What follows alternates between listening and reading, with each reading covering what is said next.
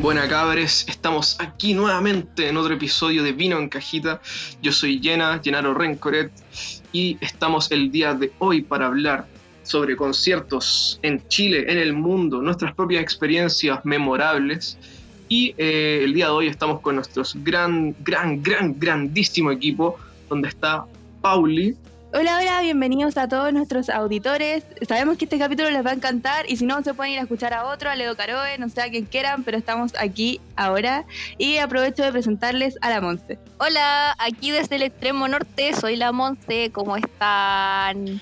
También estamos con nuestro excelentísimo, excelentísimo jefecito máximo de cajita musical, Chalo. ¿Cómo está ahí, hombre? Buena cabrón, me estoy comiendo un completo mojado como muchos me critican en las redes sociales.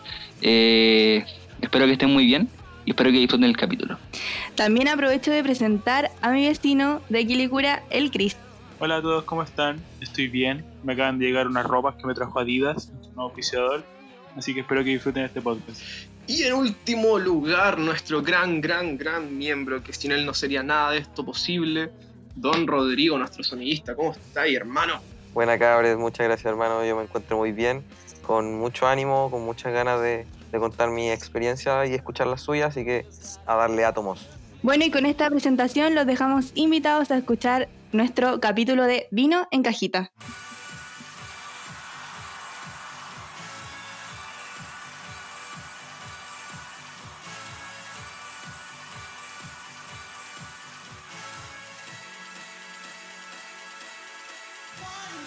Oigan, chiquillos, yo creo que todos aquí hemos ido como a muchos conciertos y todo el tema, pero siempre hay uno que otro que nos queda como en el corazoncito, así como que nos acordamos de él y al tiro se nos vienen todos esos recuerdos a la cabeza, todo, todas las sensaciones que tuvimos en el momento. No sé si a ustedes les pasa con alguno que me lo quieran como contar. Sabéis que a mí me pasó en el Festival SUE el año 2018 cuando vino Radiohead. Ya, igual Radiohead es mi banda favorita, así que no podía no ir, pero ellos encabezaron el festival ese año y estuvo súper, súper bueno. Te juro que ha sido uno de los mejores conciertos que yo he visto en mi vida. Sí, yo me acuerdo de ese concierto y fue muy bacán. La verdad, Radiohead ahí se mostró como que son, son secos los compadres. Por mi parte, igual he ido a varios conciertos que he querido. Fui a Daft Punk en 2007 y ese fue para mí como un recuerdo grato e ingrato igual, porque igual era chico y como que no apreciaba lo que era Daft Punk. Pero fuiste a verlo, pues, hermano.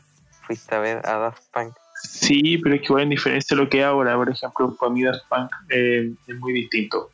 Pero fui una vez, fue genial. Los recuerdos que tengo son muy bacanes. También fui a Rage en el 2010 y ese concierto también fue muy genial. Fue una bomba. Fue, no, no, como que no encuentro las palabras para explicar ese concierto. También Kendrick en el Lola 2019, porque para mí ese compadre es un genio y verlo en vivo y cómo demuestra lo que hace es genial. Y a Pearl Jam, que es la banda de mi vida, y lo he visto varias veces, pero la que, la que más marcó fue la en 2018 en el Lola. Yo creo que igual todos tenemos como alguno que otro recuerdo del Lola. Onda, yo por ejemplo, me acuerdo mucho de Martin Garrix en el 2017, que fue como el primer Lola que fui y en ese momento me gustaba mucho el tema de la electrónica y toda esa onda. Entonces estaba como súper fascinada ahí y yo creo que ese fue como uno de los mejores conciertos de electrónica en general a los que fui porque, eh, no sé, son muchas las emociones como que uno siente en ese momento. Sabéis que sumado a lo de tu, a lo del Lola que ustedes están hablando, a mí me pasó el año pasado con Arctic Monkeys, que cerraron el, el festival por el día domingo y de verdad que estuvo muy muy bueno. Y Alex Turner en persona es mil veces más rico que en video. Todo un papucho. Sí, sí, podemos decir eso en televisión abierta. Yo creo que hay ciertos parámetros que tenemos que respetar. Igual volviendo como al Lola del año pasado, yo me acuerdo de 21 Pilots, que también fue uno de los conciertos que más lloré en ese momento realmente. Estuvo muy bueno. Fue el manso show. Fue muy bueno, muy bueno. Sí, yo me acuerdo cuando pusieron a Dimitri Vegas y Like Mike y todos saltando así para la derecha, después para la izquierda, estaba Ah, toda la gente moviéndose para todos lados, todo apretado, yo estaba como volando entre dos personas así, de un lado para otro, ni siquiera podía saltar yo, yo estaba en el aire. Yo creo que ese fue como un momento que realmente nadie esperaba. Onda, yo no, no pensé que iba a pasar algo así. De hecho, igual fue súper freak, Sí, yo no entendía nada. no, sí fue raro, pero igual fue divertido, a mí me gustó mucho. Hablando del, del, del Lola 18 en particular, fue muy bueno. Vino Pearl Jam, Red Hot Chili Peppers y The Killers. Y yo creo que de esos tres me quedo con, con The Killers.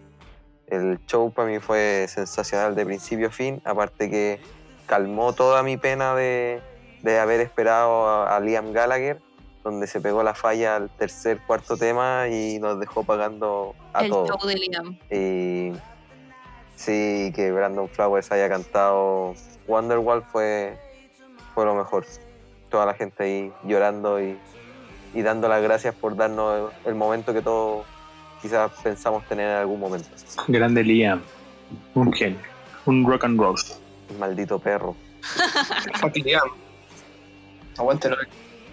Aguante Noel. Somos Team Noel en la cajita, ¿verdad? Yo al menos sí. Sí, ahí todo el rato. Yo solo diré que Blur es mejor que Oasis. Ahí la dejo. Chu. Bueno, hay un capítulo para próximamente vamos a agarrar un charchazo. Pulp igual dignidad. Culpa es dignidad. The Verb es un privilegio ya, un clasismo. Ni te lo imaginas. bueno, bueno, también Muse. No sé si alguien estuvo en Muse. El Gonzalo parece que fue a Muse. Yo estuve en Muse, fui el 2015 y fui el año pasado. Eh, bueno, de hecho, con la cajita tuvimos la chance de entrevistar a los Muse Dancers, que son coreógrafos que estaban formando parte de la gira del, del Simulation Theory Tour, Fue una gira mundial, pero brutal. De hecho, en un par de semanas más se debería estrenar el, el disco, la, la película oficial de la gira, donde igual van a poder ver todo lo que fue justamente la performance de la banda completa y de los coreógrafos. Una complementación para mí fantástica. Em, creo que por calidad musical Muse es y sigue siendo una de las mejores bandas del mundo y junto con eso eh, es mi banda favorita a decir verdad. Entonces, todo, todo. eh, resulta que sea para mí la mejor banda y el mejor concierto que, que haber presenciado. Aparte que estaba en reja y estaba a un par de centímetros de Matt Bellamy, que de hecho lo pude tocar. Es como el, sueño de toda groupie, de todo fanático. Entonces, rico. Guachito Rico, sí, definitivamente. Y hablando de Guachito Rico, también, eh, como para mencionar, Coldplay en 2016, cuando vino para el A Head Full of Dreams, que fuimos de hecho el segundo país en abrir la, la gira mundial. De verdad fue un, momento y un, día completo que sigue dándome vuelta hasta el día de hoy, la verdad. Porque fue un- una suma de cosas que hace que Coldplay sea una de esas bandas que tú te sientes parte de ella por la letra, por la, por la rítmica, por todo lo que significa Coldplay. Eh, y estar ahí es como una, es como una especie de culto sanador y donde está realmente reunido con la persona al lado que no la conoce y de todas formas sientes que están viviendo lo mismo. Es como cuando te dicen, es que tienes que vivirlo, una cosa así. Eh, que no te lo cuenten, vívelo. Exactamente. Yo podría decir que con Coldplay una cosa así, que tienen que vivir un concierto de, de esa banda para realmente poder decir eh, sí, tocan bien, tocan mal o lo que sea. Pero la sensación de estar ahí es, de verdad, son dos horas de completamente desestrés y liberación. ¿Y te quedas Sí, con, al- alguna canción de, de ese concierto? ¿Al- Una, ¿Alguna canción que, que te llegue al O sea, recuerdo, que te haya marcado de, de ese? En particular tengo dos canciones que, bueno, una es Fix You, que la letra uf, por completo obviamente es pero preciosa. Qué sad. Y está también Up and Up, que era la canción que cerraba el, el disco y, la, y el concierto, que al final de todo es una, una canción súper bonita, con un solo de Noel Gallagher también brutal, Team Noel, cajita musical, Team Noel totalmente. Eh, donde te dice al final cree en el amor y cree en ti mismo y cree en, quién está al lado tuyo. ¿cachai? Como que después de vivir un, un montón de experiencias, te hace volver a la realidad y cambiar tu chip o intentar cambiar tu chip de una forma súper motivadora y esperanzadora. Yo creo que en relación a eso que dice el Chalo, de que pasa como aquí en Sudamérica nomás, esto de vivir los conciertos como en distinta, de distinta manera. Porque igual para nosotros, no sé, nuestro grupo favorito lo podemos ver una vez cada 3, 4 años. Entonces, por ejemplo, quizás hay otros conciertos que uno recuerda a nivel mundial porque uno nace sabiendo que ese concierto fue bueno. Entonces igual tiene como a nivel nacional nosotros lo agarramos con un sentimiento mucho más grande. Es verdad eso, porque incluso volviendo un poquito con lo de Coldplay, eh, ellos no volvían desde el 2007 a Chile, porque se saltaron la gira del 2010, justo el día del, del terremoto del 27F, estuvieron en Argentina. Y también en 2013 cancelaron su gira con el, con el disco El Milo Sailoto, eh, que venían en febrero al Monumental, y cancelaron esa gira en toda Sudamérica. Entonces, pasar nueve años, obviamente iba a llenar un estadio por completo, una banda que es reconocida mundialmente, y eso hace también que sean más las ansias de, de ver una banda así, que llenó los estadios, todos los estadios a nivel mundial. Sabéis que Chalo, yo me identifico caleta con lo que dijiste y con lo que dijo el TIS sobre vivir los conciertos, porque a experiencia mía también es lo mismo. Onda, estar ahí, estar con gente alrededor que tú no tenés idea quiénes son, pero estás viviendo lo mismo y al final te queda como ese recuerdo, ese, ese sentir de ese momento que te provoca la banda. Por ejemplo, en mi caso, Radiohead, que yo amo Radiohead, pero por ejemplo, el hecho de haber estado ahí, que, que, ellos tocaron y tenían a todo el Nacional cantando y cuando cerraron con Karma Polis y todos siguieron coreando el, el coro, valga la redundancia, siendo que el show ya había terminado y se quedaron ahí mucho, mucho rato, esa cuestión para mí fue impagable, una sensación súper linda. Yo creo que eso es muy lindo de los conciertos, la parte de... Me encanta cuando lo, los artistas dejan el espacio de letra o coro o cualquier parte de la canción para que la cante el público. O se ponen a cantar, no sé, a capela y después deja que cante solo el público. Esa, eso siento que es una de las partes más, más bonitas y emotivas de los conciertos y que yo creo que es lo, una de las gracias que tiene eh, el show en sí. El poder estar en un mismo lugar rodeado de tantas personas escuchando a quizás a la banda favorita de todos los que están ahí, para mí es un sentimiento hermoso. Sí, pues igual, por ejemplo, a mí me pasó con, con Pearl Jam acá. Soy muy monoto con, con Pearl Jam, sobre todo el del 2018, porque eh, cuando tocan a live o Keep on Rocking in the Free World de Neil Young, son como cosas Adhiero que igual uno lo piensa y ve que al final y al cabo somos todos iguales. Porque esa canción tiene el mismo significado en Argentina, en Brasil, en, hasta en Rusia. Y todos vivimos la música de la misma, de la misma manera. Entonces, de una u otra forma, el tener como esos momentos eh, que son significativos para nosotros y que igual mucha gente quizás dirá, ah, pero son momentos súper fome. Para nosotros es súper significativo, porque quizá es quizá en muchos casos la última oportunidad para ver a la banda y esa onda. Oye, ¿y el Genaro vino hoy día? Que no ha hablado. Yo estoy aquí, hermano. Estaba escuchando atentamente todas sus historias. Todas muy. Lo mejor para el final, Genaro, por favor. Deleítame. Eh, yo quiero rescatar, ya que todos eh, dijeron artistas internacionales, yo quiero contar mi experiencia en el concierto eh, en 2007 que conmemoró los 100 años de Violeta Parra. Eh, fue en La Moneda. Eh, de hecho, llegué por casualidad a la cuestión con un amigo del colegio. De hecho, fue después de clase. Y nos quedamos ahí en, la plaza de la Constitución. Y loco, o sea, llegó gente de las oficinas, gente con sus hijos, hijas, guaguas, ¿cachai? Y escuchar el Gracias a la Vida de Violeta y en fin otro par de canciones. Eh, y bueno, también mm, en las voces de, por ejemplo, de Anita Tijoux, Jepe, eh, Álvaro Enrique, que estaba más durísimo que, que no sé qué hueá, hermano. O sea, fue una hueá muy loca. Eh, fue bonito, weón. o sea, ver y escuchar canciones de La Violeta, que yo creo que es la, la cantante chilena más grande de la historia, fue o sea, hermoso. Yo ahí entro en discordia ¿eh? con ese último párrafo. Ya, porque Cantante chileno más importante. Igual es como un título muy grande. Igual a mí nunca me ha gustado la Violeta. Le tengo respeto y todo eso, pero igual, no sé, es una cuestión personal. Como dice el una cuestión personal. está bien, lo respeto. Yo igual te respeto. Está bien, gracias. De nada.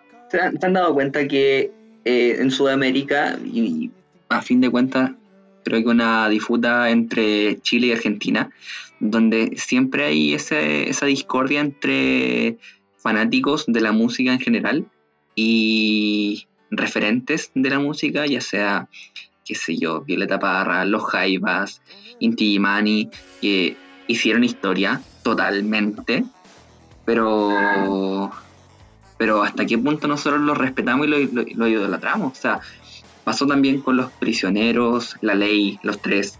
De muchos dicen, oye, sobrevalorada esta banda y o que no lograron tanto.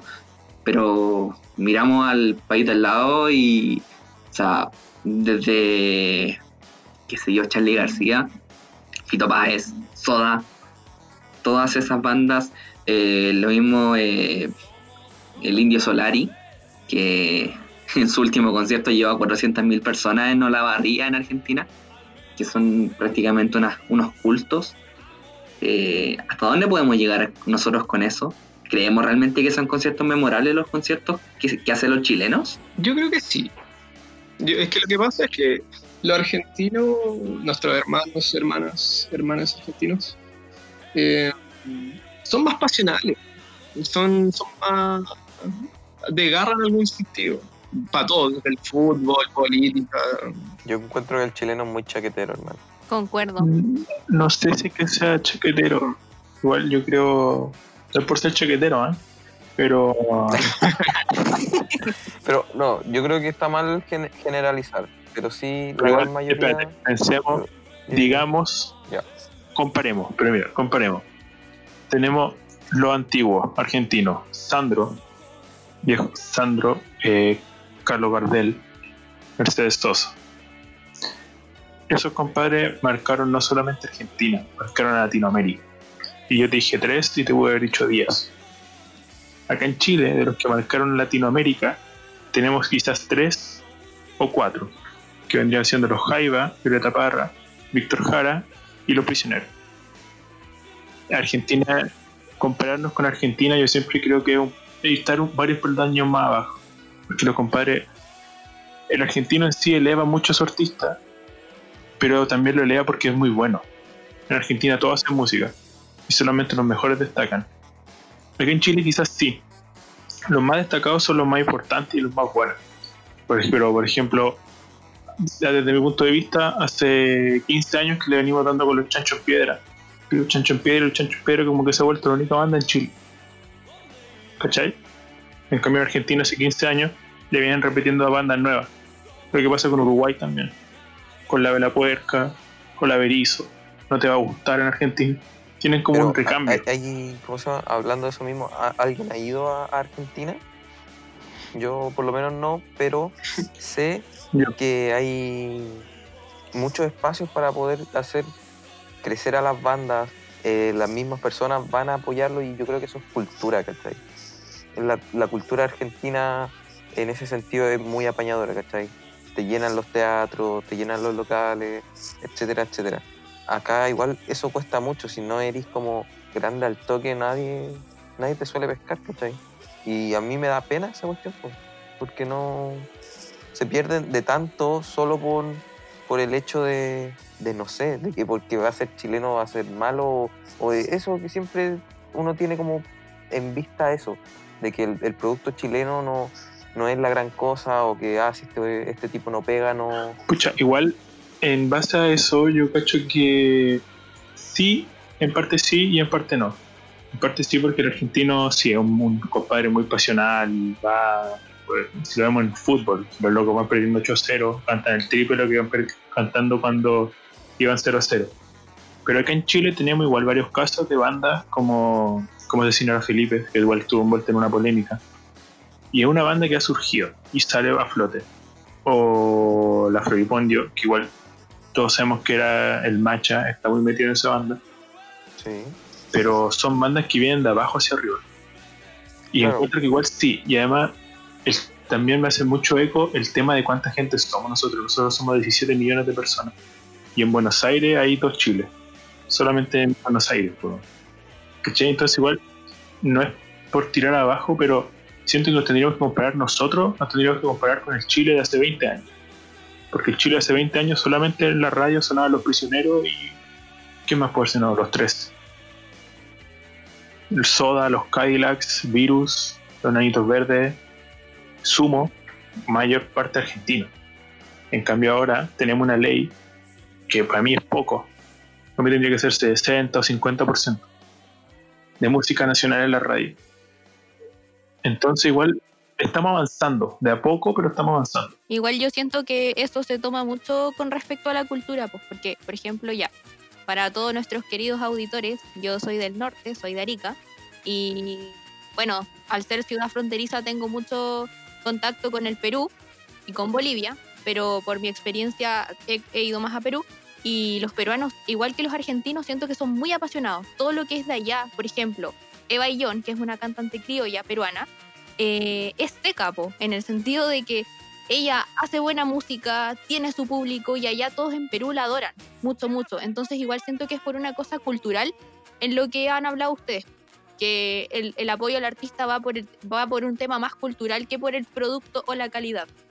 Igual, ojo que acá en Chile tenemos ese, como ese movimiento de banda cumbia que se generó hace un par de años, que van a los conciertos y es un movimiento igual súper súper grande. Y si lo podía pensar, es heavy el cómo tantas personas les gusta música nacional y los va a ver al recorrer todo el país las mismas canciones. Eso igual encuentro que hay que darle un punto a favor a Chile. Sí, eso es verdad. Por ejemplo, la prácticamente Santa Feria tiene una barra brava, pu.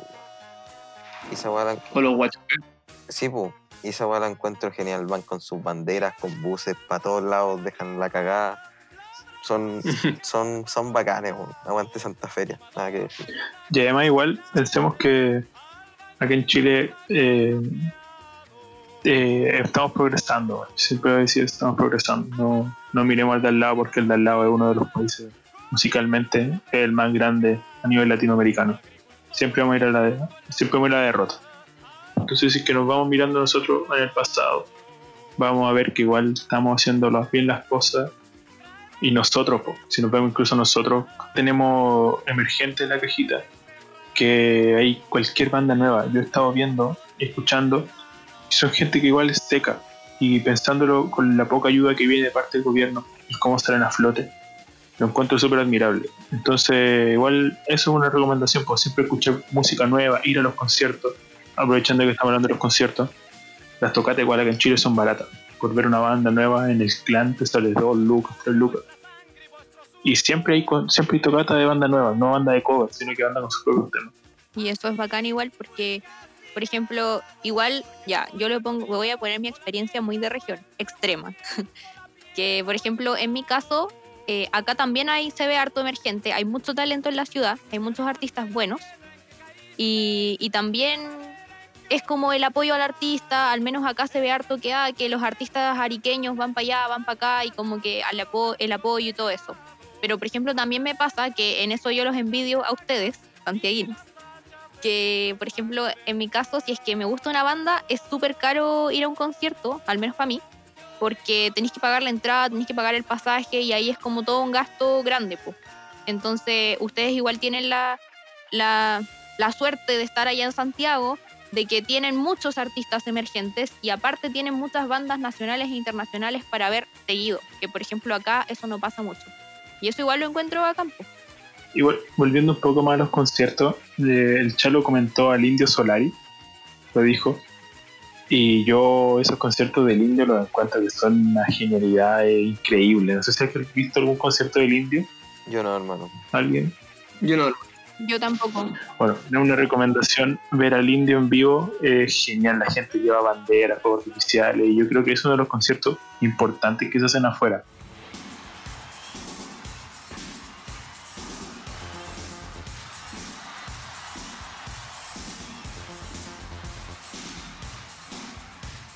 Sí, hablando como de los conciertos más memorables en el mundo, yo creo que uno de los que más recuerdo, así como que me lo preguntan y lo tengo siempre en la mente, es el de Queen, el que fue en Live Aid en el 85. Yo creo que todo aquí lo cachamos. Sí, pues incluso hasta salió en la, pe- en la película de Bohemian Rhapsody. Sí, O sea, igual hay que pensar que fueron un poco más de 15 minutos en donde dejaron literal la barra muy alta.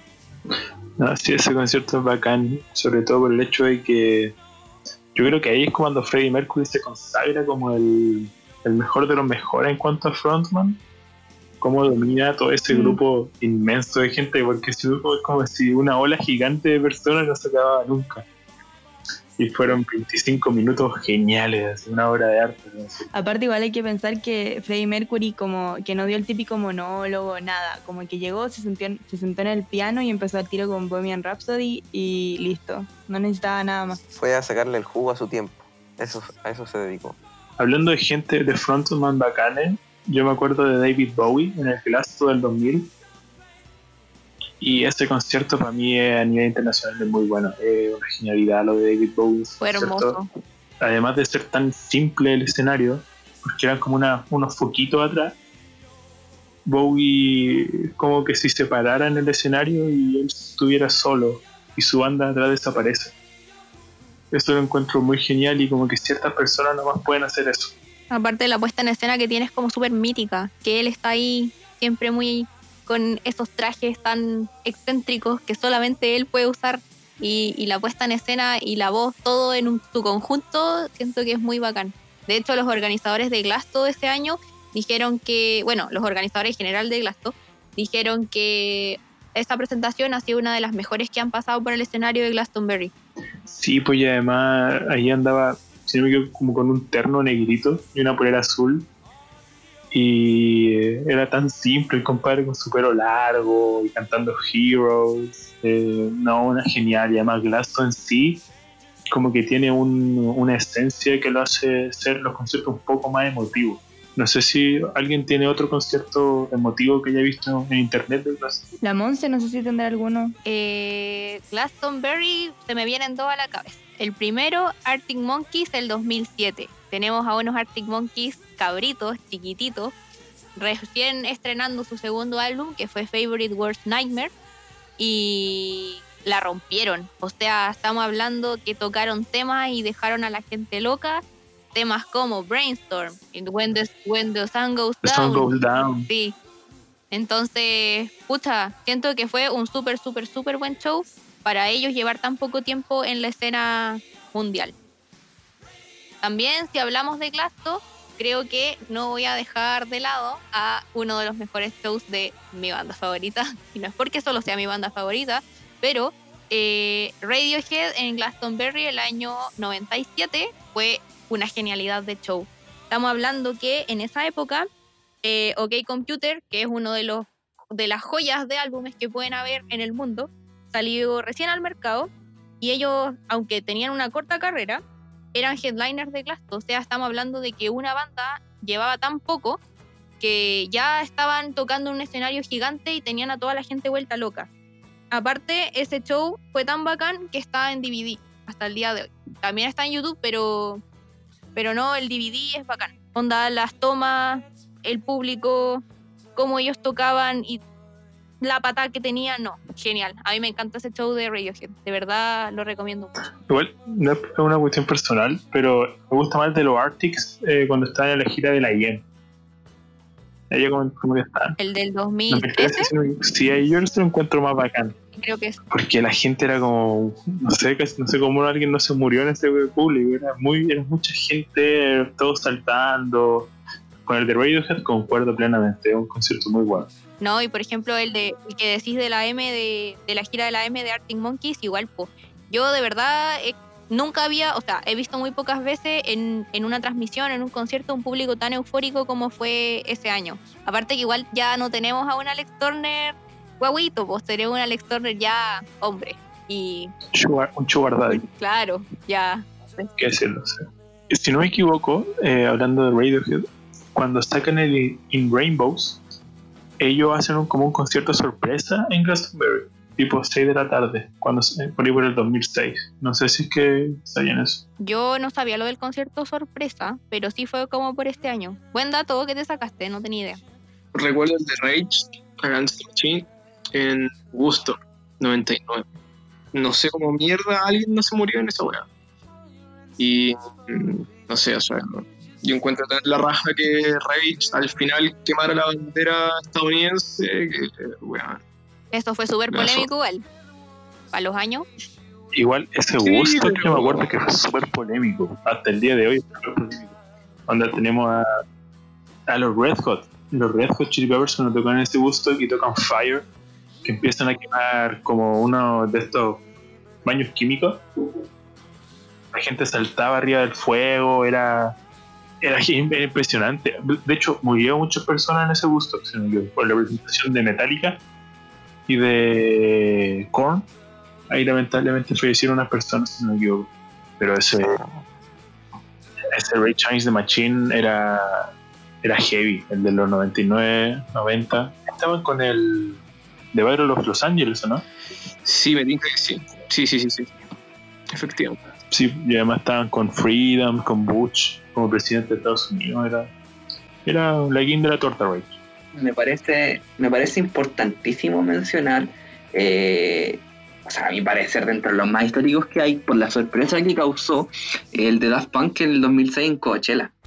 Porque venían saliendo del 2005 de estrenar el Alive, si no me equivoco, que no tuvo gira, no hubo nada en vivo, por supuesto, y siempre había rumores de que, bueno, hasta el día de hoy, de que Daft Punk va a hacer gira, de que nada, un- una, una maravilla de, de venta de humo, que hasta nosotros hemos caído varias veces en años anteriores. Y en 2006 se materializó con el, el estreno después de, ¿cuánto? Quizá un par de horas después de que fue el último acto en, en Coachella. eh, se estaba rumoreando y pasando la voz entre la gente y se juntaron más de 40.000 fanáticos en un escenario principal de Coachella donde había luces apagadas y se veía una pirámide. Y de la nada salió la parejita francesa de Daft Punk y tocaron un show pero bestial, bestial, bestial. Y claro, fue la sorpresa para darle inicio a la, a la gira o al anuncio de la gira mundial que venía en 2007, que fue el Alive Tour, eh, que incluso vino a Chile, como dijo el, el Chris delante. Y A la que fue el Chris. exactamente, a la que fue el Chris en espacio riesgo. Qué asco espacio riesgo. La verdad, Ter- terrible. hay que decir que sí, muy malo, muy malo. Pero lo que dice el Chalo, la verdad, ese concierto fue genial. Y bueno, el Chalo tocó una cuestión súper importante, que es el tema de esos artistas que todos dicen que van a venir, pero no van a venir. Nunca y nunca vienen. Como hace unos años que dijeron que Paul McCartney iba a venir en Lollapalooza, el año pasado. Y no vino por un tema de agenda y todo, era como muy muy raro y muy fome a la vez. No sé si es que cachan otros datos de artistas que todos decían que iban a venir y nunca vinieron al final. Daft Punk. Daft Punk. Yo aún lo sigo esperando, hermano. 2017, el 2015. Pasó con, pasó con Radiohead. Ese año que vinieron dijeron que venían al Lola y nunca fue. O Tyler Creator. Tyler, de veras. Tyler nos debe una- un concierto. Bueno, Pero solo, man. no, no, yo creo que Tyler es un artista para festival. Como, sí, igual, solo ¿dónde lo meteríamos?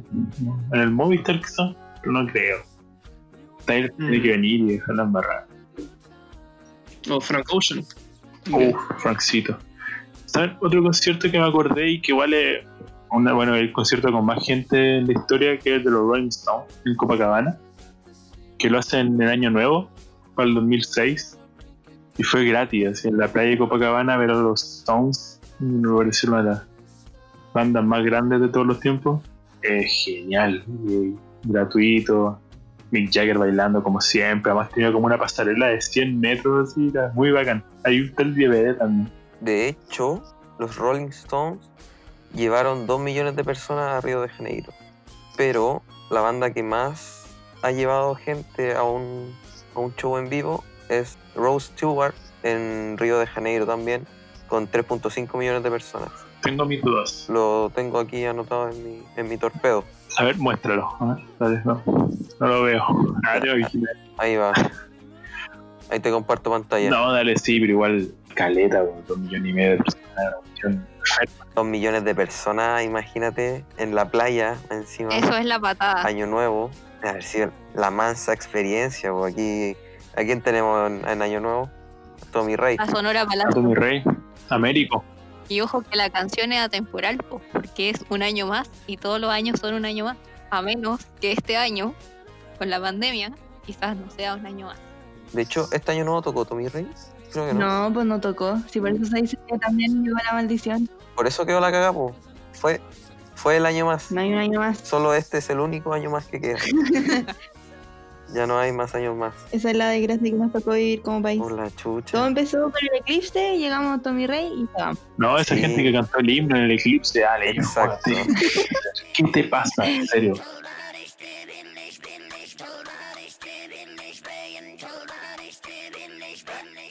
Oye, pero aprovechando que llegamos a nuestro país, yo creo que igual nosotros tenemos conciertos memorables. Que igual hay que dejar en claro. Sí, yo me voy a que agarrar al tiro de que quizá el que para mí fue el concierto más importante que hice en Chile, que es Silvio Rodríguez en el, en el 90, en el Estadio Nacional. Si no me equivoco, eran 90.000 personas en el Estadio Nacional, pero imagínate lo apretado que tiene que estar ese estadio. Y el olor. El olor a- El olor, sí. y los fanáticos de Silvio Rodríguez no son muy higiénicos que digamos. Son hippies. Y no son como los hippies tipo Montserrat que se compran ducha para bañar. tipo Montserrat, tipo Montserrat. Ya, paréntesis, hay que explicar esto. ¿Por qué llegamos a esto, Chris? Explícalo, por favor, de forma verídica. Ayer, reunión de pauta, eh, tres y media de la mañana. Y decimos, ya, chiquillos, quiero acampar. Un movimiento de la cajita, no sé quién fue, la verdad. Y la Monse y sale, yo soy experta en acampamiento. Y Dale vos, ¿quién es experta en acampar? Ni Sportac. Soy la reina de, la- de los campamentos. Ya, sigue. Viene y dice, incluso eh, nos duchamos con mi tina. Y yo así, ay, ¿cómo te con una tina? Voy, a, voy a sacar la silicona y se la voy a llevar. Y Mentira. nos dice, Fue una tina. y nos dice que se compra como una ducha que tú le ponías agua helada y se calienta esa agua. Con el sol. Y, obviamente no va a ser con, te vaya a poner un alargador y te lo va a llevar ahí. no. en el campamento ahí. O sea, básicamente llevaste una tetera. Con el sol. que se hierve con el sol. Claro. ¿Y dónde encontraste eso? Yo no tenía idea que existía. es que como acá hay playas, se puede acampar, pues, ¿cachai? Entonces estábamos hablando de que Ah. hiciéramos un campamento en la cajita, qué sé yo. Yo dije, ay, yo soy la reina de acampar. Y después el Chris dijo, uy, pero ¿y ¿cómo nos duchamos? Y yo le dije, pero si hay duchas para acampar, pues. Y de ahí salió todo eso y dijeron que yo era hippie porque me duchaba en la playa si podía ir a mi casa y ducharme en mi casa. Cierre paréntesis. No, pero cierro paréntesis. Un paréntesis, pues, no, no lo voy a negar. Un paréntesis, Un paréntesis con un dato largo. hippie. Si no tienen ducha, se Sí. comprar una ducha y se bañan. Le tienen que comprar una a la Monse nomás. claro, yo la La vende Ahí por dejamos el dato, ahí dejamos el dato. Eh, ¿En qué está? Ah, con Silvio, dale. Eh, bueno, eh, Que no se bañaban los fanáticos, eso fue lo último que dije. sí, y los fanáticos, y los fanáticos que, y la gente que crea que no es verdad, eh, me manda un inbox para ponernos a pelear y darle mil razones de por qué no se van. Y bueno, un poco más serio ahora. Oye, entonces serían como los otakus, po. Sí, muy, sí, pero igual. Eh, no, mira, yo soy fanático de Silvio y Otaku, imagínate. Siempre, siempre, terminamos hablando de los otaku por algún motivo. Todos nuestros capítulos. Todos los caminos llevan a Roma. Todos los caminos llevan a Roma. Yo creo que todos somos otaku. Sí, yo igual opino lo mismo. Eh, ¿Puedo volver? Sabes que eso es una el tema de-. Estoy hablando Silvio Rodríguez. de Silvio Rodríguez, gente. Un trovador. Un trovador cubano.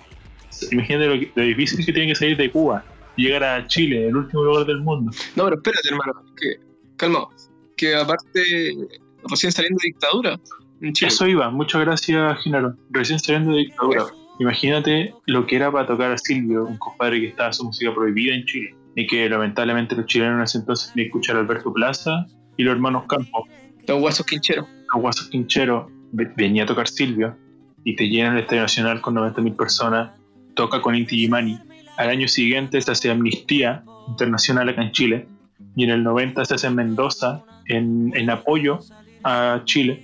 Ahí viene Peter Gabriel, Inti Gimani, eh, Serrat, a Serrat lo devolvieron en el aeropuerto, baja Serrat y lo devuelven a España de una pura pata con milico. Entonces, yo creo que eso para mí es un concierto histórico. El hecho de que haya tocado Silvio en un país en dictadura y en el que su música era prohibida. Algo tan básico para nosotros como la música. En ese entonces era un privilegio escuchar música con una cierta conciencia social. Y bueno, la verdad le pido disculpas a la gente y me compadezco porque estuvieron 17 años escuchándolo Alberto Plaza. Qué paja. Qué mal. ¿Qué? Eh, no sé si es que alguien tiene otro concierto que es importante que haya pasado en, en este país. Son muchos, ¿ah? Yo creo que, bueno, a ver, ya, perdón por interrumpir, pero lo voy a contar porque es un momento que para mí fue icónico, que es Daddy Yankee en Viña 2006. Qué buen show. Yo creo que todos nos acordamos de el King bajando ahí en una en un trono en plena Quinta Vergara. Quinta Vergara. eso, en plena Quinta Vergara. Yo creo que Quinta normal. Quinta Vergara. Oye, y no olvidar la presentación de Sergio Lago este que- año. Sí, también. Oh, Es el mejor show de la historia de. Ahí. Yo no soy de barrio, Sí. yo soy de barrio fino. No, yo encuentro que fue un momento muy memorable para el género urbano en general, acá como en nuestro país, como estaba siendo visto en ese momento, porque igual era como el boom del género urbano acá. Todo Sí. Y que llegara como un exponente tipo Daddy Yankee, que hasta el día de hoy sigue siendo como el jefe de todo. Más icónico que de Bad Bunny. Sí, mucho más icónico. Hay que decirlo. Mucho más icónico. Sí, pues sí. Yo Sí. amo a Tony, yo no lo niego. Lo amo, lo adoro todo. Pero no podemos comparar como Daddy Yankee con Bad Bunny. Son, son géneros distintos, épocas distintas, todo muy diferente ahí. Así que sí, yo dejo a Daddy Yankee arriba de todo. Todo, todo, todo, todo. Sí, confirmo. Aparte que subió la- los motoqueros al escenario, hizo los celulares de lado a lado, o sea, estaba hablando de otro nivel. Po. helado, helado, helado. Sí, pues. No, El y, limpia parabrisas. Uh, ¿verdad? y además el Daddy Yankee en ese entonces le abrió la puerta a todos los reggaetoneros que vinieron después. Sí. Exacto. Ese reggaetón antiguo que era hasta que se rompa el piso. Después, si no me equivoco, al año Después vino siguiente. Don Omar, Sí, trajeron Don Omar el año Don siguiente. Eh, Tito el Bambino, Don Omar también era muy bueno. Wisin y Yandel también. Wisin y. Yandel, de veras, por los Wisin y. Yandel fueron icónicos, icónicos, icónicos. Llevaron a Alexis y Fido también, si no mal recuerdo. Alexis y Fido, qué bueno, Alexis y Fido. Sí, igual han traído harto. Aunque igual han tenido como errores. Como los que cantaban Te pintaron pajaritos. Te pintaron pajaritos en el Ay, aire. no. Esos tenían otra canción Pero aparte de eso. Era la única canción que yo conocía. Que la única que me Fue gustó triste. fue la versión metal. No, que, estos locos de los pajaritos en el aire quedaron solos después en la quinta vergara. A mí igual me da pena cuando pasa eso. Y quedaron los tíos del aseo y weá, y paloyo. Sí, es que aparte igual yo siento que no eran como para ser invitados, porque claro, en ese momento estaban con el boom por el tema de esa canción, bla, bla, bla, pero no eran... No eran como... No tenían nombre realmente acá en Chile, por lo menos. Igual que este año, pues antes de que se acabara el mundo, vinieron estos locos, este loco que canta Vamos pa' la playa. Pa' curarte el alma. Y yo no conocía otra canción que, que no fuera esa. Yo creo que conocía otra. Esta no, la del tutu, tutu, no, no la, no la canta él. No sé. A ver, Póngale un la por favor. es Camilo y Pedro Capa. Y tutu, nadie como tú. Esa también la conocí. Pero tenía una más, tenía una más. Ah, sí, No, no la conozco. Una más pero que los pajaritos en el igual es conocido afuera, el problema de acá. Igual si hablamos de Viña, yo creo que el concierto de Franz Ferdinand, ¿se acuerda cuando vino Franz Ferdinand? a Viña? Uf, Súper raro ese concierto, el que tocaban los Tigres del Norte también ese día. La dura no me acordé de eso, weón. Sí, de hecho, pifiaron los Tigres del Norte. Ojo, tocó Francia y después pifiaron los Tigres del Norte, lo cual es muy triste porque son un muy buen grupo. De hecho, hay un MTV Upgrade, si no me equivoco, que son los Tigres del Norte y en una canción suben a Zack de la Rocha. La Y tocan. Sí, es muy genial. Ese dato freak de conciertos. Zack de la Rocha con los Tigres del Norte. Genial. Hay otra banda de rock que tocó en Viña, por ahí por el 91. Ah, Fate No More. Oh, de veras, No More. Ya, pero es que eso es como icónico por distintas cuestiones. O sea, desde Mike Patton tocándole el poto a Olanovich hasta la gente confundida viendo como qué mierda es Fate No More, weón. estaba hablando de Mike Patton. Partamos Sí, por ahí. Me encanta que el humilde Patton, el chileno Patton, que se cortó el pelo en el Persa Bio Bio y compró vinilo en el Persa Bio Bio, más chileno que mucho, weón. O sea, dámelo siempre para el festival, hasta para, qué sé yo, para la caravana de Valparaíso cuando iban a hacer el festival Mil Tambores. Los llevo, también los llevo. Siempre. Mike Patton ahí tocando. No, genial. Incluso en ese concierto parece que Mike Patton se tira como una gradería.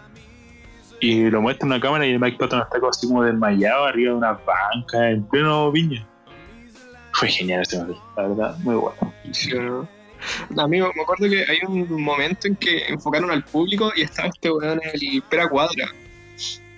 Y el weón así como todo chascón y weón así vacilando a Fake More, weón. La verdad, Radio Futuro no nos auspicia, así que creo con de respeto mencionar a. Sí, Alfredo Levin, si me escuchas, dale yo, ¿qué te pasa? Renuncio, dame tu puesto. Y no, pero igual buen concierto. Al final haya ido, bacán.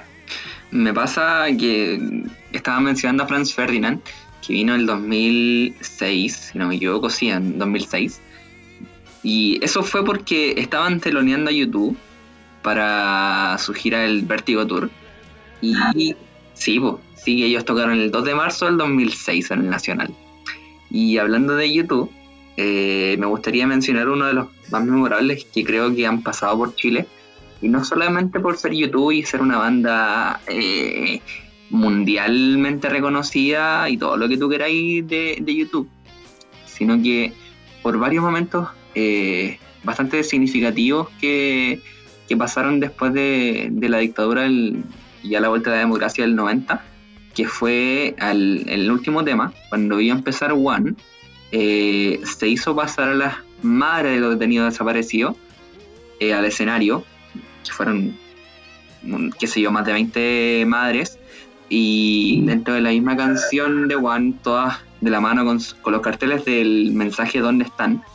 Eh, y después de eso se tocó el tema a, las madres de los desaparecidos, que fue dedicada a las madres de El Salvador, que también estaban en dictadura en esos tiempos, en los años 80, cuando se hizo el disco eh, de Joshua Tree, que de hecho venía en 2017 también con esa gira, rememorando los 30 años.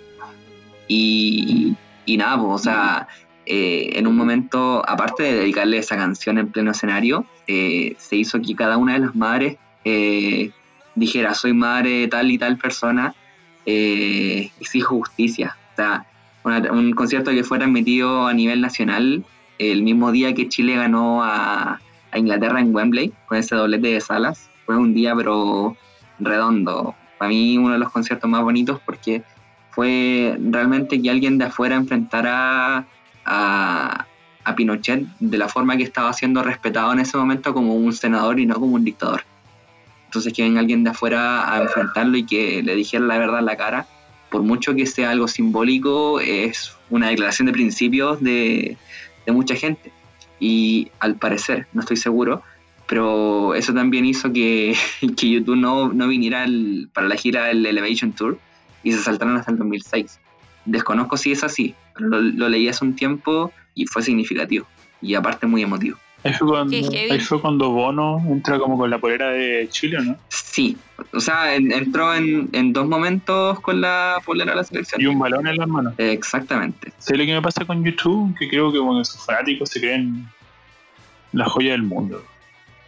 Y quiero hablar de eso ahora. Quiero que entre algún fanático de YouTube para hablarlo. Atento, chalo. Porque en serio, se, se- se- se creen como que si fuera la Pink Floyd la banda. Es que. ¿O no? eh, am- amigo, ¿podemos hablarlo con una cerveza en la mano, por favor? Que no quiero pelear. Ando, ando- ando tierno. No, bro. Estos son los pequeños momentos del podcast que a la gente le gusta. Eso es como que lo, lo destacan. Ah, quieren polémica con esta wea, parece. Sí, por, por supuesto. Yo por eso lo estoy escuchando ahora mismo. Ah. Saludos, Cristóbal, en Ya, vamos a hablar a la salida. Vamos, yo voy con stock en la mano, sí, hermano. Así que nada de mano limpia. 30 para 30, sin polera. Parque O'Higgins. Ultras, welcome to the Besiktas. ya, polémica. Hablemos de polémica. Blur o No, eso no, nadie responda porque eso va, va- va para otro podcast. Y la gente se va a empezar a entusiasmar y nos va a, pedir, no, nos va a pedir. Y no, no. Eh, Nos van a banear. no sé si bañará, eh, una exageración, pero nos van a pedir ahí el Oasis, Gold de ver los prisioneros o Asterio y todas esas cosas que siempre se dan. Pero un poco volviendo a los conciertos, yo creo que hablar de Maiden cuando no vinieron a Chile es como obligatorio. Porque ese es como el no concierto más importante que se ha hecho en Chile. ¿Por qué lo cataloga de no concierto? porque les negaron la entrada. po. Maiden venía con la gira del The Number of the Beast y un cura que falleció, no voy a decir que lamentablemente falleció, pero falleció el compadre, pinochetista, escucha The Number of the Beast y es muy chistosa la historia. ¿Por qué? Porque unos compadres, típico metalero chileno, pasado a caca, se mete al cementerio general y toca el The Number of the Beast en el cementerio general. Y Diabólico, po. ¿Cómo nada? Iron Maiden no es satánica. y bueno, lo ponen. La chucha, ella es satánica. ¿No he escuchado el, eh, el Diablo Magnífico? Me da miedo. Eh, entonces, volviendo con Maiden, los locos tocan y como que los pillan los pacos.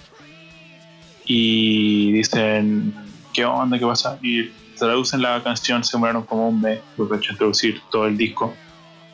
Y llega a las manos de este cura y del intendente de Santiago ese entonces, que también falleció. Y no le prohíben la entrada a Maiden a Chile y queda la patada. Después se genera un set, seria censura en el país con Madonna también y con la venta de muchos discos. Y después, unos años después, viene Maiden a Chile por fin en la estación Mapocho.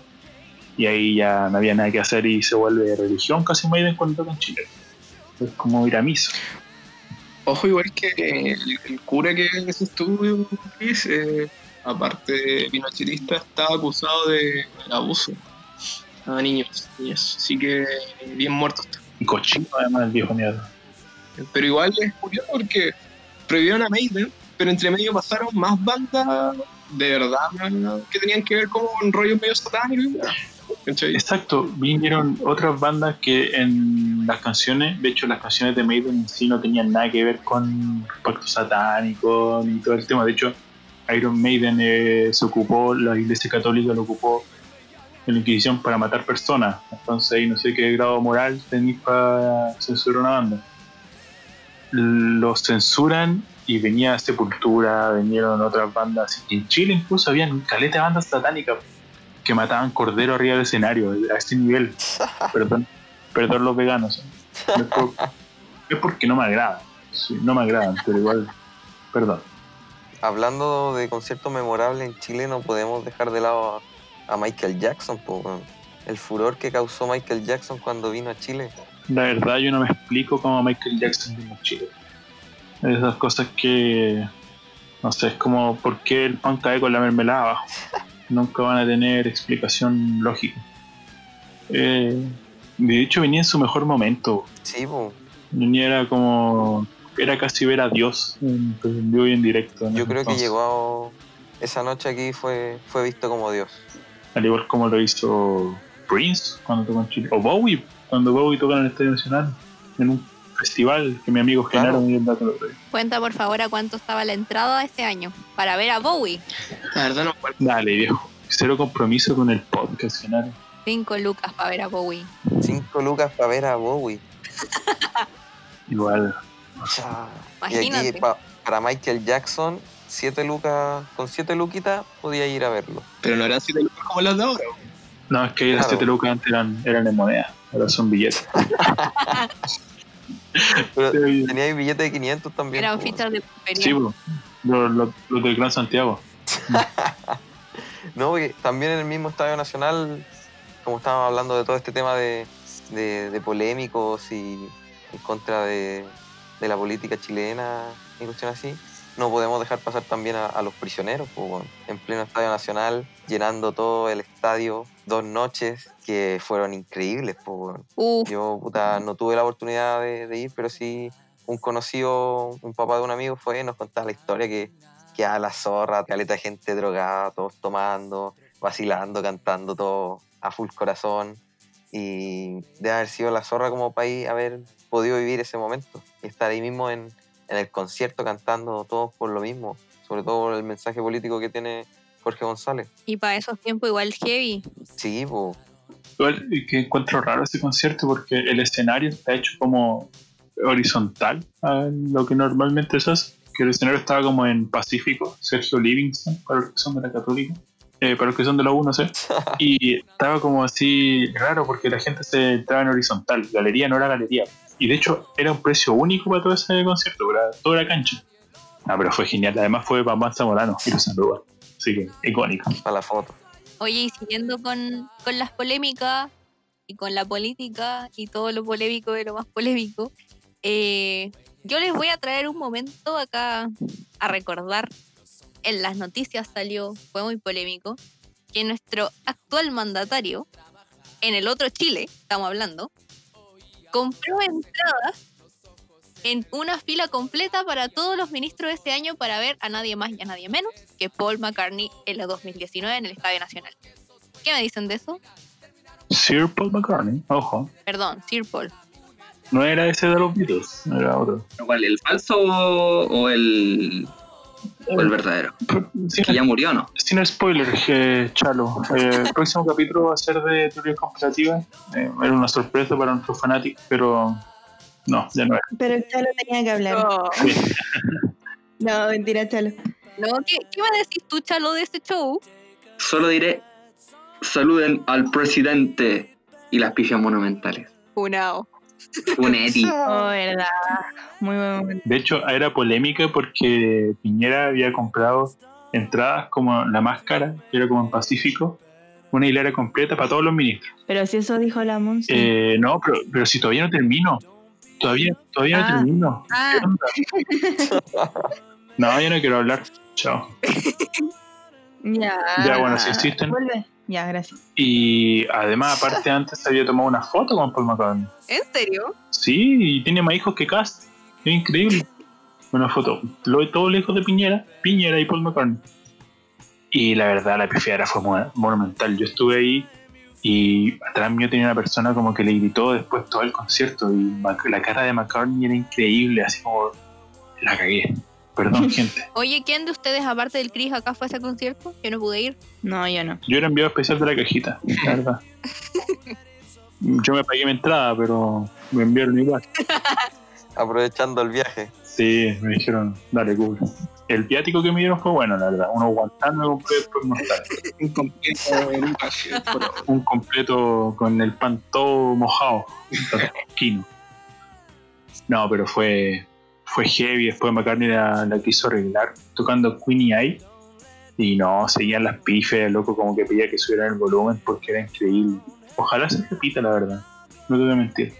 Ojalá se repita. Lola 2021. Ah, Ahora de 2021 cuando Travis Scott toque Psycho Mode. bueno, si es que se hace. Si es que loco, si es que hay Chile. Hablando de Si es que queda Chile. Si es que Lotus no nos estafa, si es que Lotus Bueno, no Lotus, eh, no sé por qué, eh, Rodrigo, cuando la Pauli diga Lotus, un pitito ahí. digamos, Un contador. Si ellos Ay, nos sí, cancelan nosotros, nosotros primero cancelamos, ni ahí con hacer publicidad gratis. A todo esto, Sí, así que todo el rato que nombremos esto tenéis que poner el pitito. El rato que digamos Lotus, Lotus, sí, Lotus, Lotus, Lotus, Lotus. eh, lo, que, mira, lo que pasa con Lotus es que Lotus tiene cualquier plata, entonces Lotus no nos genera. No necesita nuestra publicidad. Sí, bueno, hablando de publicidad, hoy día me viste Adidas. Eh, muchas gracias. Y mis zapatillas son Nike Air Jordan 1, las de rojas como las de Jacob. Así que gracias Adidas y Nike por asociarse y ayudarme. Ojalá nos hablando- enviando cosas. sí. Sí, la verdad, sí, al Genaro Button le envió como un bolsito muy bonito. La verdad. A mí me llegaron las Yeezy de Kane, de Kane La West. GC Zebra. Sí. ¿Y ¿No les llegaron las cosas de Rihanna? A la Pauli le llegaron las cremas de cara de A mí me, a mí me llegan. A mí me llegaron las cremas. Bueno, ya, Chalo, ¿para qué vamos a decir? Una casa en las Condes por FP Modelo. Modelo en Las Condes. De hecho, por eso no está hablando muy poco. La señal es tan alta la casa, imagínense. Tan, está tan tirada para la cordillera que llega muy mala señal. Entonces, La nieve tapa. sí, y a Rodrigo le llegó una mesa de sonido nueva. así que muchas gracias a nuestro pisador, la verdad. Gracias, Audio Música. Gracias Audio Música. sí. Pro Music. Los valoramos más Y de este verano, este verano vamos a tener Vans X cajita musical que- para que se cumplan sus zapatillas nuevas de la cajita. Con sonido. ¿verdad? Sí. Sí, cada vez que Camini suena la canción de la cajita musical, se escuchan nuestras voces. Sí, eso suena la intro del podcast. En el podcast. No, pero bueno, volviendo al tema, eh, conciertos que quedado la embarrada, yo tengo uno uno personal que me encanta, que es la batalla de Santiago, como la tildaron. El Ray Chavis de Machina, el Bicentenario de la Florida. Para mí ese concierto fue como que si la productora quisiera que quedara. Porque uno, hicieron cancha VIP. Dos, la cancha general estaba revendida, estaba sobrevendida. Y esta Bicentenario de la Florida no es muy mal estadio porque es chiquitito. Y Rage es como una banda para el nacional. Y me acuerdo que el primer loco que se pasa llevaba como una máscara. Y después se empezó a pasar la gente. Y todo culminó cuando los guardias como que llamaron a los pacos. Y los pacos eran, venían como cuando están en las marchas, todo equipado. Y la gente le empezó a pegar a los pacos, así pasándose. Después cuando sale Rage Against the Machine, eh, tenían bengala la gente. En- y de hecho me acuerdo que en la gradería todavía, gente, todavía quedaba gente mientras empezaba el show cuando tocaban Testify peleando con los pacos. No le importaba, el, show no importante, lo importante era pegarle a los pacos. Y ese concierto después estaba el guanaco afuera tirando gas y es uno de los mejores conciertos que hay en Chile. Y Fue la premonición. La premonición del nuevo Chile. fueron como tres horas en los que Chile estuvo como despierto, semi despierto. Y después, ya, previo lo que venía el 18 de octubre. Así que, gente, aprueben, recuerden, aprueben si que quieren que cambie todo. Pero eso, de verdad, Rage, muy buena banda, ojalá vengan de nuevo. Tenían que venir, pues tenían gira. Y esa fue una patada monumental. Pero yo creo que hay un concierto que es mucho más raro y que es Genaro, parece. Oye, antes que hable el Llena, ¿te cachai Rage toca en Plaza de la Dignidad? Ahí sí que quedaría la ¿Qué es Plaza de la Dignidad? Ah, de Italia. ¿Cómo que Plaza. Italia, weón? Se va, se va, se va. Apareció el Chalo desde su casa, atentos. Lo que pasa es que a mí me auspicia Metro, entonces yo no puedo decirle Plaza de Dignidad. Ah, ya. Perdón, muchachos. Oye, había reaparecido el Chalo pues, desde su casa, en la Está haciendo un muñeco de nieve el Chalo en este momento. No, yo, Chalo, ¿estás ahí? yo en 2013 hice un muñeco de nieve con James Hetfield en la Antártida. Cuando vinieron a. O sea, entre Chile y Argentina, como que se comparten los terrenos. Algún amigo argentino, si está escuchando esto, por favor, no nos declare guerra. Por favor, por favor. Sí, por favor, tenemos que recuperar Lima antes, después recuperamos la Patagonia. Y Tacna. Por supuesto. Eh, y en 2013 vinieron con, con auspicio de una marca de bebidas gaseosas conocida mundialmente que empieza con la droga favorita de nuestro amigo Cristóbal, que por eso está tan lanzado no, hablando. En mi defensa me- nos tiraron el pelo porque estaba muy aburrido el podcast. No, no tiramos chistes, así que, y a nosotros nos auspicia Pepsi, así que no podemos decir Coca-Cola. Ah, no podemos decir Coca-Cola. Uh, es que nos auspicia Pepsi. Es como Lotus, Lotus, Lotus, Lotus, Lotus. Si deje medios nos va a tirar el pelo, chiquillos. Cuidado, ojo, oye. Oye, no. La verdad, deje medio lo más grande. un abrazo a DG Medio. Ya pues dejen hablar al Chalo. No, si ya no quiero hablar. Te pesco la señal, te pesco la señal, pu. Oye, Chalo, ¿qué pasó con el conde en tu patio de las condes el otro día? ¿Lo liberaron o no? no sé, andan pumas paseando a esta hora, así que no, no me da como por salir mucho. Me, me agrada, hay que respetar el toque de queda. Por supuesto. O sea, hoy día, claro, sí, porque es sacaron. martes. Sí, claro. yo que vivir en las condes. Yo que yo en Quilicura. Bueno, yo viví en Metallica. Quilicura, pero tengo mi Jordan. Ah, sí, por favor, Metallica. ¿Y Metallica? Ah, metálica, metálica. La nieve. Ah, sí, qué bonito. Qué bonita la nieve, qué bonito metal. Eh, sí, es que Coca-Cola hizo un concurso donde, bueno, de partida Metallica quería romper el, el récord de tocar en todos los continentes, o en todos los territorios posibles, y le faltaba solamente Antártida. Que era también un, un reto ecológico y ambiental por todo lo que significa eh, tocar en un terreno donde hay vida silvestre donde se preserva el silencio por un tema también de lo que es hielo alrededor. Y, y fueron allá, fueron un concurso de como 120 personas, si no me equivoco, y Metallica tocó como una hora y media un concierto en Antártida. donde o sea, rompieron todos los, los límites de lo que uno podría pensar como concierto eh, común y corriente, que fue bajo un domo, eh, todos con audífonos escuchando a la banda, con tal de que el impacto también sonoro fuera, fuera mínimo. Nuestro sonidista Rodrigo le encantaría haber estado ahí manejando una consola así de brígida. Hubiera sido entero brígido, hermano. Él fue el sonidista, ¿no? Rodrigo. Cuenta. Puta, la verdad es que sí, está... fue complicado igual, porque eran, eran muchos audífonos. Entonces el Bluetooth, la frecuencia era mucho huevo. Igual el Rodri tiene que contar que ahora tiene un pingüino de mascota y, y lo cuida dándole pececitos así como Chili Willy. Metallica le, le auspició con el pingüino. Exacto. De hecho, el pingüino to- todavía vive, weón. ¿Lo tenía en el patio? Sí, no, lo tengo ahí en... Vive en el baño. Es que el baño es bien Lo helado. tiene pastando. Lo- no, lo tengo ahí en el baño. En el baño ahí está el, el baño súper helado. Y allá hacía, allá sí que hacía frío, po. Imagínate, weón. Por eso yo creo que también pusieron el domo. Ahí producción se rajó con un domo y todos calentitos. Los pingüinos tenían un domo ahí. ¿Es verdad que tenéis Coca-Cola de por vida ahora? Puta, la verdad que no, llegué tarde al trato y me cagaron. Uh. Así que me dejaron fuera de las Coca-Cola. Por eso está con Pepsi nomás, po, Exacto. Aguante Pepsi. como tiene que ser. Fiel a la Pepsi. La Pepsi es mejor, todos lo sabemos. Bueno, una vez dicho lo que decía el contrato, Ya. eh, yo encuentro que Metallica, este concierto de Metallica, eh, si bien le daba el toque el tema de que era la Antártica, lo encuentro como súper penca de parte de los metaleros que siempre van como antisistema y toda la onda. Consumir Coca-Cola para ir a la Metallica no, es muy metalero de tu parte. Es como los que.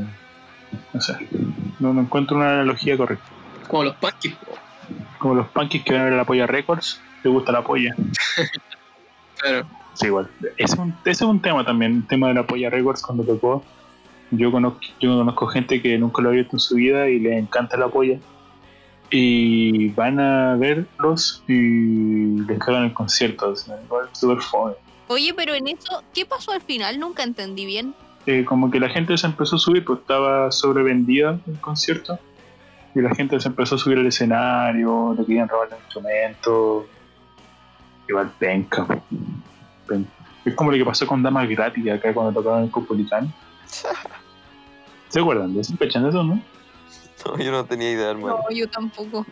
Mira, eh, Damas Gratis, una banda argentina de cumbia, que la cajita los, los cubrió una vez.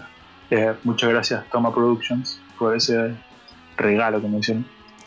Y los compadres tocaban en el Teatro Copolicán. Esto fue hace muchos años. Y que va la, que va la embarrada, la gente se sube al escenario a robarse los instrumentos. Y entraron los pacos al Copolicán y toda la gente salió. Y a un paco, mira, el nivel de la Policía Nacional, se le cae la pistola. Brígido. Y uno de los locos agarra la pistola y empieza a tirar balazos ahí. Mientras eso pasaba, afuera abrieron como uno de estos locales de bicicletas que hay cerca ahí en San Diego y se robaron todas las bicicletas y bueno, que la embarra. Bueno, lo mismo que pasó ahora con la Polla Records, que algo parecido, que no- se subieron al escenario, igual los locos gritaban como no más cename y todo el tema, y estaba más duro que árbol de GTA. Y después salió Rodolfo Carter en la tele. Ver a Rodolfo Carter en la tele no es como muy grato, así que verlo nuevamente fue peor. Y fome que se haya, que la Polla Records no haya podido tocar en Chile, porque igual es súper buena banda. Oye, si hablamos de conciertos pésimos, ¿cabe en el saco el show de Liam? Mentira. Sí. No, no, porque ese fue un histórico. Hasta el día de hoy lo recordamos. Aprovechando Aún también sufro. punto ticket. Ya, pero le cagó toda la onda a Rodrigo y a todos los demás que fueron ese día. Todavía lo sigo pagando ese concierto. Cacha, po. Oye, pero Chalo no te llegó el descuento de punto El ticket. primero que ¿Me hicieron llegue, ahí le damos la entrada. No, amigos, sí. Sí, gracias, gracias punto ticket. La verdad es que tengo la casa llena de entradas, no sé qué hacer. Vamos a hacer un sorteo para la gente que escucha el podcast. Nos manda un DM, yo quiero una entrada. Y ahí vamos a ver, a ponernos en contacto con ustedes. Eh, Ya, el primero que llegue, ahí vamos, lo vamos a respaldecer en el próximo podcast. Eso. Invitado especial. Pero no, Liam, yo eso lo encuentro como muy Liam y muy penca la verdad. Por eso aquí todos aman a Noel. Hashtag Team Noel. Sí, Team Noel. Team Noel. Ya, de hecho, veamos. Contemos nuestras historias. ¿Quieren contar tu historia de bien o no? ¿Quieren llorar? No, me da pena recordarlo, hermano. La más penita para mí es la del Rodri. No, hermano. Chay, la La mía. sufrí, tuve, tuve que esperar caleta, pasaron tres temas y, y después me fui a sentar llorando a esperar The Killers. Y la gente que estaba alrededor. Estaba todos llorando, tirando cosas al escenario, gritando weá. La quedó la cagada así todos desilusionados, pidiendo que saliera. De hecho, algunos se quedaron esperando así hasta que terminara la hora y si no salía, ya ahí recién asimilaban que se iban a ir a la chupa. Y de hecho habían unos, eh, como unos chinos que habían ido especialmente a ver a Liam Gallagher y los buenos para la cagada no lo podían creer. Llorando, arrodillados en el piso. Imagínate pegarte el viaje desde China para ver al weón y que se van de ese show. Bueno, uno dice chino a, a cualquier wea que tenga pata y dos líneas en los ojos. Así que, Racismo. bueno, el amigo quizás podría haber sido, no sé, hasta chileno, si hay chileno, iba a decir chino. Pero, bueno, hablaba un idioma de esos raros. No, igual. Lo de Liam yo creo que está en el top de los últimos años, de los conciertos más nefastos que han pasado. Lamentablemente sí. Pero cuando se reúna Oasis, yo sé que van a tocar tres horas y media aquí en Chile, en el Estadio Nacional y aquí a la embarrada. Me encanta que tengan la fe de que Oasis se va a unir. Nunca se Sí, pierde la fe, así como de que venga Daft Punk. Es como la fe de que estaba Lola 2020. Ah. Pero también esa, esa es una fe invaluable. Nosotros estamos tirando mensajes subliminales durante todo el capítulo. En cualquier momento la tiramos de que Lola no se va a hacer. Para que Lotus nos ayude. No, ¿quién es Lotus? Lotus, De hecho, algún día vamos a hacer un cajita versus Lotus en, en combate, en, en combate space. Uh,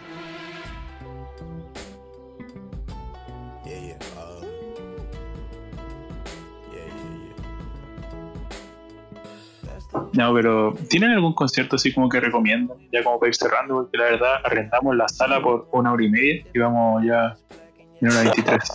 Nos está echando el caballero de edad. Ya llegaron a hacer el aseo. Están apagando Así la que- luz. Están si hay apagando las algún concierto que quieran recomendar, digno de ver, este es su momento, chiquillos. Muchas gracias. Fue un gusto.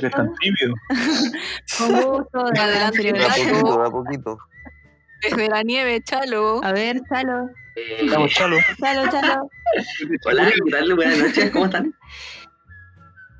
¿Cómo yo, tengo un concierto, yo tengo un concierto para recomendar, la verdad, ver. dos. No, es uno. Eh, el primero, eh, que de hecho lo subimos como noticia hace un par de días, que fue el concierto que se hizo en Argentina de ACDC, en vivo en el estadio River Plate. Medio concierto, hermano. Para mí uno de los mejores de la historia, que de hecho no lo quise poner en, la, en las menciones de los conciertos históricos a nivel mundial porque quería recomendarlo y que la gente realmente lo vea ahora en YouTube que está disponible completo. O sea, es una hora y media, casi dos horas, de argentinos saltando, gritando como si fueran los fanáticos más grandes del, del equipo de su vida.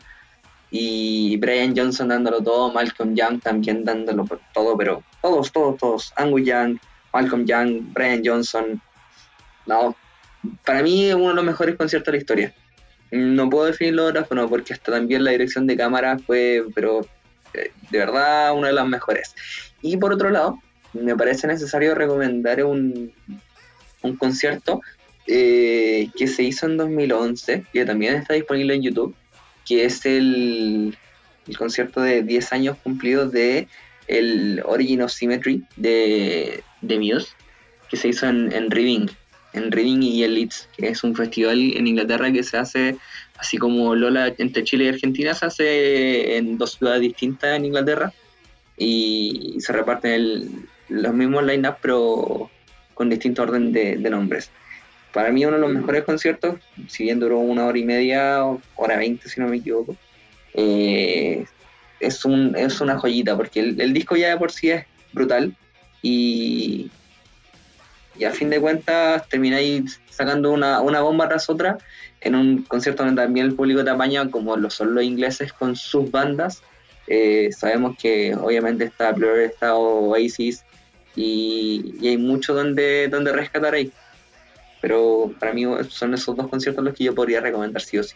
¿Dijiste Oasis? Dijiste Flor. ¿Dijiste Tula? Gracias a los amigos de Bebida Tula que también nos auspician. La verdad, este capítulo tiene más auspiciadores que chaqueta de O'Higgins de Rancagua. así que estamos, estamos un poco acoplados. Así que los últimos cuatro minutos van a ser solo auspiciadores. Eh, a no ser que alguien tenga otro concierto que quiera decir. Yo, Yo sé que la Monse va a decir Radiohead en algún lugar. ya, para.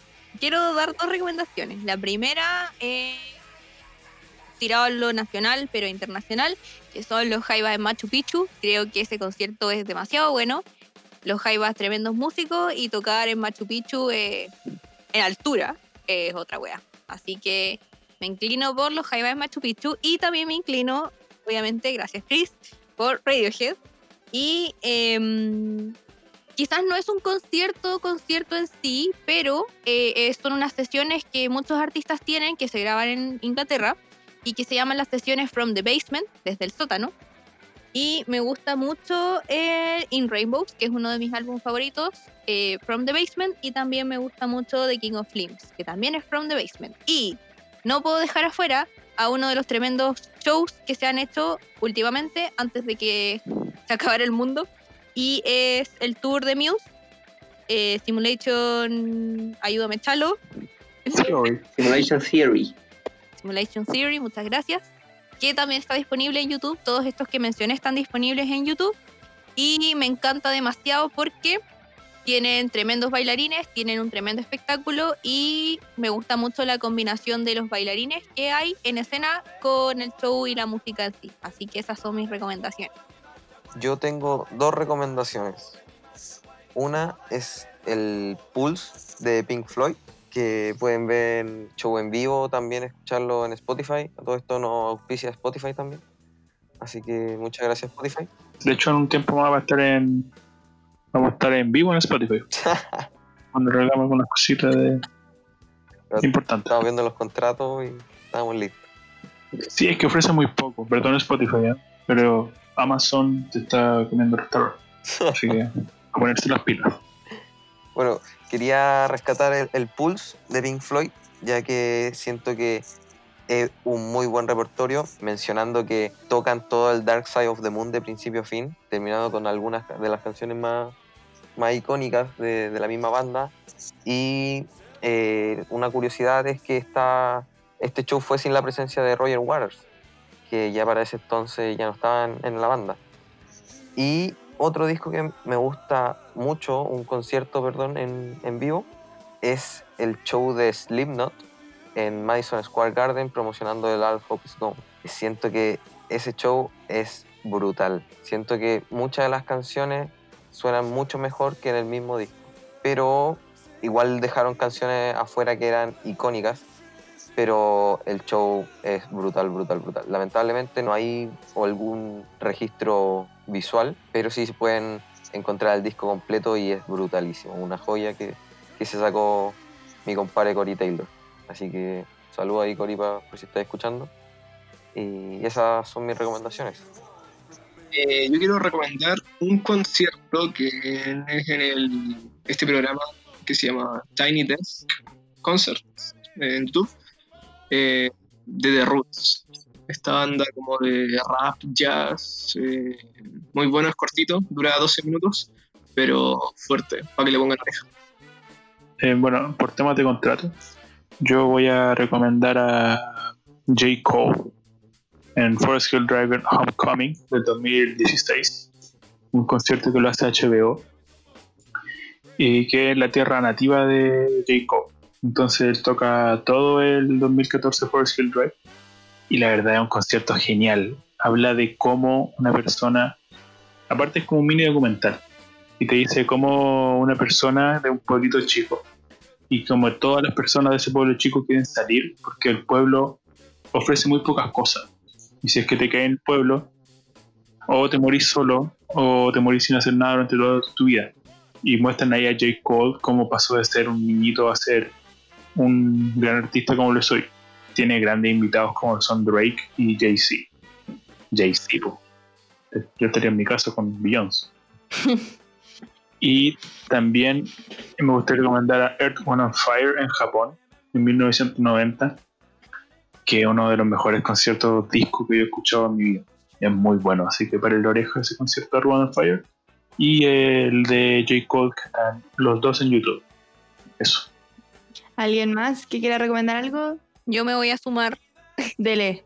Eh, Blur el 2012 en Hyde Park. Ese concierto fue bacán, brutal. Toda la gente gritó hasta más no poder. Estuvo a punto de que una torre pasara como Deep Purple, que también se cayera de la gente. Oh, ¿Cacharon eso? Se cayó una torre en Deep Purple.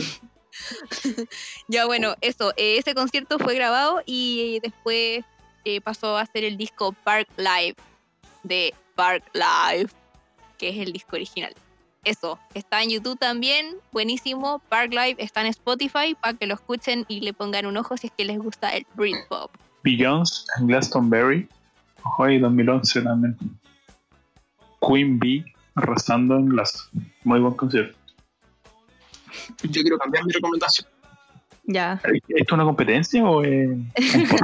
El que recomienda más ganas. Eh, quiero recomendar el disco, bueno, disco documental Heima de Sigur Ross, eh, que retrata después de que esta banda islandesa giró por el mundo, volvieron a casa y decidieron hacer conciertos gratuitos y al aire libre. Y en fin, es una cuestión preciosa y bueno, Sigur Ross es una cuestión rarísima, pero preciosa. Hay que darle una escucha y una mirada. Eso. Buenos conciertos, la verdad. Lo hemos recomendado bien. La gente durante esta cuarentena se divertir caleta. Bueno, estamos teniendo un cierto problema con el audio de Paulina, así que lo vamos a arreglar. Estoy, estoy trabajando en esto. Ese fue el podcast. Perdón. Era Skrillex que se quiso meter a nuestro podcast. Bueno, ese era el concierto de Daft Punk que tenían prometido. No. Perdón, ya, arreglamos lo- el problema. Bueno, muchas gracias por escucharnos, la verdad. Nuestro último auspiciador, ¿Quién es nuestro último episodio? BTR. Este. Todo este podcast llega a usted Todo gracias a fue BTR. grabado con el internet de BTR. Eso no lo sabemos en ningún momento. Gracias, Juan BTR. Exacto, muchas gracias. Por Eh, favor. lo vamos Ah, a transmitir con un sucursal, un gerente. Así que muchas gracias.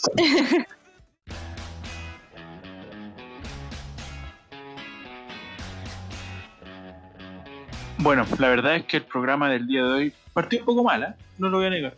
Pero después con los chistes del Chalo, su casa en Las Condes, la verdad es que remontamos de una manera increíble. En- recuerden eh, comprarle a nuestros oficiadores. eh, los conciertos son algo muy importante, los vimos el día de hoy. Así que espero que los podamos escuchar en la próxima oportunidad. Y muchas gracias. No sé si es que tienen algunas palabras de despedida, mis queridos panelistas, para despedir este gran capítulo, la verdad. Un muy buen capítulo. Gonzalo, por favor. Eh, para mí no fue un gusto porque ya estamos acostumbrados a esta cuestión del podcast y nos van a seguir escuchando. Así que cabros, nos vemos en el próximo capítulo. Nos oyemos, nos oigamos, nos oímos en el próximo capítulo de nuestro podcast. Vino en cajita. Y le dejo la pelota ahora a nuestra jefa, Pauli. Adelante, Pauli. Bueno, espero que este capítulo haya sido un agrado para todos. Nosotros lo disfrutamos haciendo esto para ustedes. Así que nada, yo le doy el pase a mi compañera Monse. Bueno, fue un gusto hablar con ustedes, escucharnos, oírnos, comentar. Qué rico haber estado acá. Cuídense, sigan escuchándonos. Esto fue Vino en Cajita y le doy el pase a mi compañero Llena. Buena cabres, solamente les queríamos dar las gracias por siempre escucharnos. Eh, sigan quedándose en sus casas, la cosa todavía está heavy afuera. Y escuchen nuestro podcast, ¿por qué no? Es lo más entretenido que pueden hacer en este tiempo, sin duda. Y nada, pues, las últimas palabras son de nuestro gran, gran sonidista Rodri, por favor, haz el honor. Muchas gracias, hermano, por ese pase. Muchas gracias a todos los que nos escucharon. Sigan escuchando la cajita. Toda la información la pueden encontrar en las páginas oficiales. eh, cajita oficial en todas las redes sociales. Así que muchas gracias por su atención. Buenas noches. Chao, chao. Arroba cajita musical oficial. Ah, casi. Música de fondo y nos vamos. Más perdido que el siguiente bello. chao, chao. Bobo. Bobo. Bobo. Bobo. Bobo.